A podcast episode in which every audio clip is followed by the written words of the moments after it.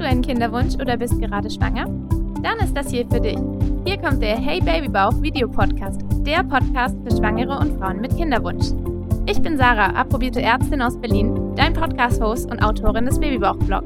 In diesem Podcast erzähle ich dir alles, was du zu Kinderwunsch und Schwangerschaft wissen musst und nehme dich auf meine persönliche Kinderwunsch- und Schwangerschaftsjourney mit. Du findest diesen Podcast auch als Video auf YouTube. Also wundere dich nicht, wenn ich manchmal von Video spreche.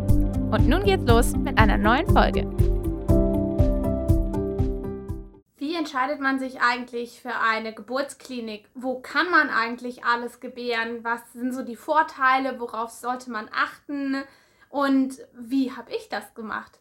Darum soll es heute gehen. Ja, in meinem Kalender stand tatsächlich schon seit einigen Wochen drin, wenn Schwangerschaftswoche 30 beginnt, und das ist jetzt diese Woche der Fall gewesen, dann wird es Zeit, sich bei meiner Wunschgeburtsklinik anzumelden. Und da habe ich tatsächlich sehr, sehr viel Arbeit reingesteckt, zu recherchieren, welche das denn sein sollte. Jetzt lebe ich ja, habe ich ja den Luxus, in Berlin zu leben, wo es, oh, boah, ich weiß nicht, wie viele Krankenhäuser gibt, aber auf jeden Fall waren so die ersten Suchen, haben immer irgendwas zwischen 15 und 20 mit Umkreissuche ergeben, die auf jeden Fall alle Geburten durchführen. Das ist sicherlich nicht an jedem Ort so. Da müsst ihr euch vielleicht auch nur zwischen zwei oder drei Häusern entscheiden oder gar keins Haus. Weil wenn es nur eins gibt, wo ihr hinfahren könnt, ist das Video für euch heute wahrscheinlich nur bedingt hilfreich, aber trotzdem auch. Aber schauen wir uns einfach mal an, was habe ich alles recherchiert. Und ich hatte dazu tatsächlich, ja, ich gebe es zu, ein Excel-Spreadsheet. Also eigentlich ein Google-Spreadsheet. Aber man nennt es irgendwie immer noch Excel. Nennt man das immer noch Excel? Egal. Es geht um was ganz anderes. Also, als erstes Mal gibt es natürlich drei Möglichkeiten. Ihr könnt eine Hausgeburt wählen, ihr könnt in einem Geburtshaus entbinden oder in einem klassischen Krankenhaus. 80, 90 Prozent entscheiden sich für ein klassisches Krankenhaus. Bei ha Geburtshäusern habe ich leider nicht ganz gefunden, die Zahl, aber Hausgeburten, auch wenn viel darüber diskutiert wird, machen tatsächlich nur 2% aller Geburten aus. Für mich ähm, war es ganz schnell ausgeschlossen. Ich wusste von Anfang an, ich möchte in eine Klinik.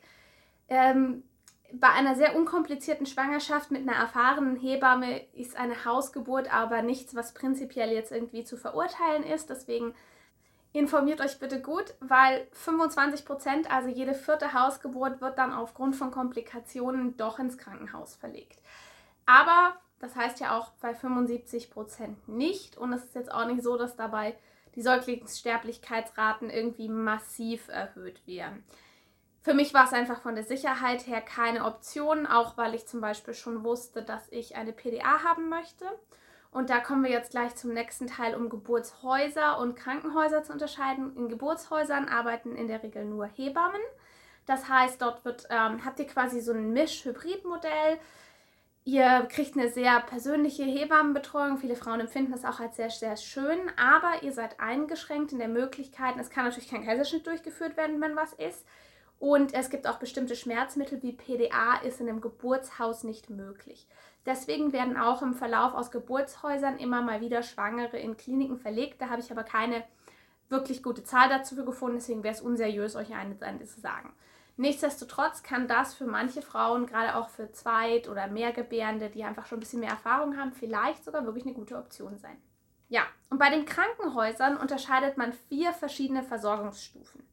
Die könnt ihr auch nachschauen. Ich werde euch im Verlauf dieses Videos mehrere Webseiten nennen. Die verlinke ich alle unten in der Videobeschreibung, damit ihr sie auch finden könnt. Ja? Ähm, bei perinatalzentrum.org könnt ihr diese vier Versorgungsstufen auch rausfinden. Es gibt einmal Perinatalzentrum Level 1, Level 2, dann gibt es Schwerpunktversorgungen und ja, normale Geburtskliniken. Der höchste Standard ist das Perinatalzentrum Level 1. Diese Kliniken sind immer in der Lage, auch die frühesten Frühgeburten zu versorgen. Das heißt, sie haben auch eine bestimmte Anzahl an Geburten, an Frühgeburten. Sie haben eine Neointensiv direkt dran.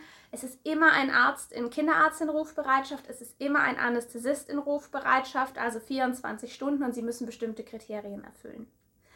Perinatalzentren Level 2 unterscheiden sich davon auch nur ganz gering. Die müssen ein bisschen weniger Neointensivbetten haben, ein bisschen weniger Fallzahlen. Ansonsten ist es aber sehr ähnlich. Ein großer Unterschied besteht dann bei geburtshilflichen Schwerpunktkliniken. Da müssen diese Ärzte nicht mehr 24 Stunden anwesend sein, Was auch heißen kann, eventuell ist kein Anästhesist da, wenn ihr eine PDA haben möchtet. Das müsst ihr aber mit der einzelnen Klinik dann besprechen, ja. Also da kommt es auch gerade auf solche Faktoren mit an, was euch da wichtig ist. Und die letzte Stufe sind eben die normalen geburtshilflichen Abteilungen, die sonst auch Geburten machen, aber die anderen Kriterien nicht erfüllen. Auch da sind in der Regel nicht 24 Stunden Kinderarzt, Anästhesist und alles Mögliche. Die sind auch nicht 24 Stunden Sektio bereit. Das ist eher für, also sobald irgendwas, sagen wir es vereinfacht so, sobald irgendwas sich andeutet, dass bei eurem Kind irgendwas nicht in Ordnung ist, gehört ihr in ein Perinatalzentrum, Level 1 oder Level 2. Ähm, oder wenn ihr ganz viel Sorge habt wie ich. Deswegen war für mich klar, ich will ein Perinatalzentrum Level 1. Ich möchte alles zur Verfügung haben. Wahrscheinlich ist dafür das Ambiente vielleicht etwas gestresster, weil da kommen ja auch schwere, kranke Schwangere hin mit kranken Babys. Und ich bin so eine langweilige, hoffentlich, normal gebärende ohne Probleme. Aber also es hat immer Vor- und Nachteile, aber für mich war das der Grund, dass ich wusste, es kommen schon mal nur die Kliniken in Frage, die ein Perinatalzentrum Level 1 haben. Zwei habe ich noch kurz überlegt, weil tatsächlich ist bei mir innerhalb von 10 Minuten Fahrt ein Perinatalzentrum Level 1 und eins Level 2. Zu beiden diesen Kliniken werde ich allerdings nicht gehen, sondern ich fahre, naja, je nachdem wann die Wehen soweit sind, zwischen 20 und 40 Minuten zu meinem Wunschhaus. Das ist auch der Grund, warum ich mich bei einem zweiten Haus angemeldet habe, wo ich zumindest in ja, einer Viertelstunde schon in den allermeisten Fällen da sein sollte, wenn es irgendwie dringender wäre. Aber der Plan wäre mein Wunschhaus, was weiter außen ist. So, wie bin ich denn jetzt dazu gekommen, ein Krankenhaus zu wählen, was so weit weg ist, wenn ich so viele habe, die deutlich näher sind? Es gibt verschiedene Quellen, die ihr euch anschauen könnt. Bis vor einem Monat gab es die Website Kreissaal Navi. Die hat super viele Informationen zusammengefasst zu, wie viele Hebammen sind da im Verhältnis zu, wie viele Hebammen sollten da sein, wie viele Geburten sind da und verschiedene Qualitätskriterien. Diese Website wurde leider abgeschalten. Aber mit einem Trick kommt ihr an die Daten noch dran. Ich verlinke euch das unten ebenfalls. Mit der Wayback Machine archive.org ist eine Seite, wo ihr Webseiten aufrufen könnt zu einem Zeitpunkt in der Vergangenheit. Und das klappt auch mit dem Kreissaal-Navi. Ihr kommt also noch ans Kreissaal-Navi ran, was ich auch verwendet habe, um mir meine Daten zusammenzusammeln. Aber wie gesagt, unten in der Videobeschreibung.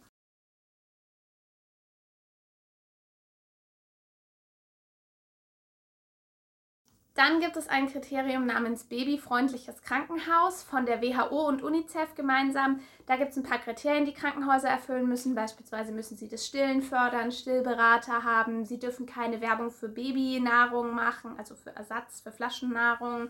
Dürfen auch keine Proben ausgeben. Es muss immer ein 24 Stunden Rooming In sein. Ähm, ich fand das ein nettes Label. Ich muss aber ehrlich sagen, ich habe es jetzt nicht für notwendig erachtet, weil ich finde es zwar alles gute Sachen, aber sie sind für mich nicht kriegsentscheidend. Wenn die Pröbchen von äh, Pulvernahrung austeilen dort oder dafür auch ein bisschen Werbung aufhängen, habe ich jetzt kein Problem damit und das ist tatsächlich eines der häufigsten Ausschlusskriterien, warum manche Krankenhäuser das Label babyfreundlich nicht bekommen. Wenn euch das aber sehr wichtig ist, dann könnt ihr das mal gucken. Das ist ganz einfach rauszukriegen, ob euer Krankenhaus als babyfreundlich zertifiziert ist. Das heißt aber nicht, dass nicht zertifizierte Krankenhäuser nicht auch genauso babyfreundlich sein können. Sie haben halt nur nicht dieses Siegel. Dann gibt es die weiße Liste. Da findet ihr Qualitätskriterien zu Krankenhäusern, Bewertungen. Das ist eine sehr seriöse Seite. Auch die Bewertungen von der weißen Liste habe ich in meine Entscheidung mit einbezogen.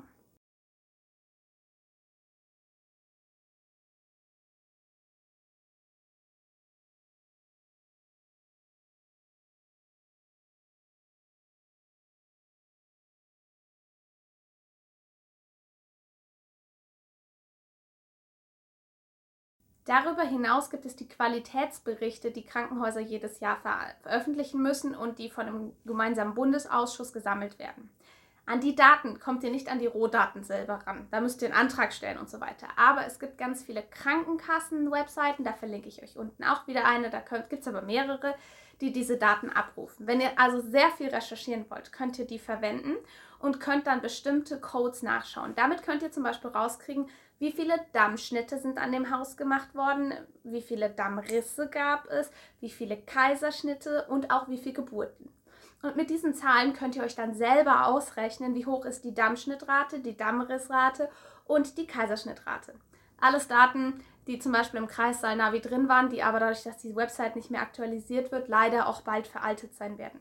Dann müsst ihr euch diese Zahlen für eure Wunschhäuser selber raussuchen und dann ist recht einfach. Ihr sucht, wie viele haben sie denn Dammrat, Dammschnittraten. Dann müsst ihr leider die ICD-Codes oder die Ops Procedures kennen. Das ist jetzt Abrechnungswesen Krankenhaus, Krankenhaus, Krankenhaussystem.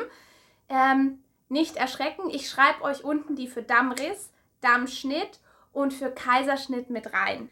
Also beispielsweise sind die Dammrisse sind die O70, aber ihr könnt auch in das Suchfenster bei diesen Suchmaschinen von den Krankenkassen dann einfach Dammriss eingeben. Dann zeigt ihr euch das in der Regel an. Ihr müsst aber dann den Oberbegriff auswählen. Also ich gebe zu, es ist nicht ganz einfach. Deswegen, ich schreibe sie euch unten rein, was die genauen sind, die ihr auswählen müsst. Dann lasst ihr das anzeigen eben für Krankenhäuser in eurem Umkreis. Schreibt euch die Zahlen auf, dann schreibt ihr euch die Anzahl der Geburten auf und dann ist recht einfach. Dammrisse durch Anzahl der Geburten, Dammrissrate. Dammschnitte durch Anzahl der Geburten, Dammschnittrate. Kaiserschnitte durch Anzahl der Geburten, Kaiserschnittrate. Und schon habt ihr diese Qualitätskriterien, an die sonst immer nur irgendwelche Experten rankommen, selber für euch zur Verfügung. Weil manchmal sagen euch die Krankenhäuser die auch nicht. Natürlich könnt ihr im Erstgespräch fragen. Aber wenn ihr die Erstauswahl machen wollt und ihr wisst, dass euch irgendwas davon wichtig ist, dann könnt ihr euch mit diesen Tricks, wie gesagt, verlinke alles unten, diese Daten selber rausholen und wie ein Profi recherchieren. Also das sind wirklich Tricks, die kenne ich noch teilweise aus meiner Beraterzeit, wie man an solche Daten kommt, ja. Das weiß, wissen noch nicht mal alle Ärzte, dass es verfügbar ist, diese Daten. Und ich gebe sie jetzt euch weiter, damit ihr, wenn ihr total crazy seid wie ich, auch all das zu euren Krankenhäusern recherchieren könnt. Und ich finde, das lohnt sich. Und dann gibt es noch eine letzte Website, die ich auch verwendet habe, und zwar klinikbewertungen.de. Klingt jetzt irgendwie unseriös, ist aber gar nicht so. Da könnt ihr nämlich auch filtern nach Entbindung. Das ist ganz wichtig, weil sonst kriegt ihr Bewertung für das Krankenhaus für alles. Das hilft euch natürlich gar nicht weiter. Da ihr das aber eben separat nach Entbindung machen könnt, könnt ihr euch dann tatsächlich von euren Wunschkrankenhäusern Bewertungen von Einzelpersonen durchlesen. Da habe ich eine ganze Weile verbracht, weil mit all diesen Zahlenwerten, so und so viel Weiterempfehlungsrate, so viel Darmschnittrate, so viel Kaiserschnittrate, fehlen einem manchmal diese Nuancen, wo Menschen wirklich hingehen und sagen, hey, bei mir war es so. Schaut da aus Datum, manchmal sind die schon ein bisschen älter, die Bewertungen, dann kann sich ja auch was geändert haben. Aber tatsächlich fand ich das sehr, sehr hilfreich, auch nochmal zu lesen. Und natürlich, last but not least, könnt ihr auch eure Hebamme und so weiter fragen, aber das ist dann natürlich immer nur eine Einzelmeinung. Also ich hatte ja meine insgeheimen Wunschhäuser schon raus und welche ich nicht haben wollte. Und dann habe ich mit meiner Hebamme drüber gesprochen und sie hat das eben 100% bestätigt. Meinte, nee, nee, da gehst du nicht hin. Das würde ich dir nicht empfehlen. Die sind kritisch unterbesetzt mit Hebammen. Die Zahl hatte ich auch schon rausgefunden. 32% unter Mindestbesetzung. Halleluja, da betreut eine Hebamme aber viele Entbindende. Das wollte ich nicht. Und dann hatte sie tatsächlich mir gleich eine Empfehlung abgegeben und das war tatsächlich das Haus, was ich mir rausgesucht habe. Und dann war ich so, ja, wirklich, ist es nicht zu weit weg? Und sie sagte, du hast Zeit als Erstgebärende. Das hat mich dann sehr beruhigt. Aber insofern, also das sind so die Informationsquellen, die ihr zur Verfügung habt. Weiße Liste, mein Hack, um an die alten Daten des Kreissaal-Navis ranzukommen, die Webseiten von dem, wo die Qualitätsberichte verarbeitet werden, klinikbewertungen.de und gegebenenfalls noch dieses Label babyfreundliches Krankenhaus. Und dann müsst ihr euch nicht ganz so verrückt sein wie ich und so eine Tabelle anlegen, aber schaut euch das mal an und dann kriegt man schon ein Gefühl. Ah ja, Fahrtentfernung habe ich noch in meiner Tabelle drin gehabt. Und ja, ich habe dann tatsächlich die Faktoren auch gewichtet und Punkte dafür vergeben und Scores. Das kann man echt nicht sehen. Also für Berlin habe ich das im Übrigen für euch, falls es interessant ist, außer Entfernung. Die stimmt natürlich für euch nicht. Ähm, aber auch für andere Orte. Ihr könnt euch ja auch nur eins rauspicken. Und wenn nur zwei oder eins oder zwei, die weiße Liste und die Klinikbewertungen sind recht leicht zu lesen oder den Trick über das Kreissaal-Navi, weil vor einem Monat waren die Daten noch online. Äh, die sind jetzt also noch nicht so veraltet. Dann hilft euch das hoffentlich, um euch für die richtige Geburtsklinik für euch zu entscheiden. Ja, und ähm, in meinen Vlogs werdet ihr dann erfahren, wie deine Gespräche so waren. Die sind aber erst in ein paar Wochen. Ich habe, ja, wie gesagt, in zwei Kliniken eins ausgemacht. Das eine ist in der 36. Woche und das andere ist in der 34. Also es dauert noch ein bisschen. Da berichte ich euch selbstverständlich davon, wie meine ersten, meine Gespräche, meine Geburtsanmeldungen dort so waren. Ja, was gibt es sonst noch zu sagen? Ja, wenn ihr immer solche Updates immer mitbekommen wollt, ne, dann klickt doch auf diesen Subscribe-Button und macht auch diese Glocke an, weil dann kriegt ihr nämlich immer eine Notification, wenn ich ein neues Video hochlade. Und in dem Sinne wünsche ich euch eine weiterhin möglichst entspannte Schwangerschaft und hoffentlich wünsche ich uns allen dann eine sehr entspannte Geburt. Hm, wird schon. Wenn dir dieser Podcast gefallen hat, dann abonniere ihn doch und geh sicher, dass du die nächste Folge nicht verpasst. Oder schau doch auch mal auf meinem Blog www.babybauchblog.de vorbei und natürlich auf meinem YouTube-Kanal. Dort führe ich dir auch regelmäßig Produkte vor, die ich selbst in meiner Kinderwunsch- und hoffentlich bald Schwangerschaftszeit ausprobiert habe. Und natürlich ist der Babybauch-Blog auch auf anderen Social-Media-Kanälen vertreten. Egal, ob du in meiner Facebook-Gruppe mit mir und anderen Frauen diskutierst oder dich mit mir auf Instagram vernetzt. Ich freue mich auf jeden Fall von dir zu hören und wünsche dir jetzt noch eine wunderschöne Woche.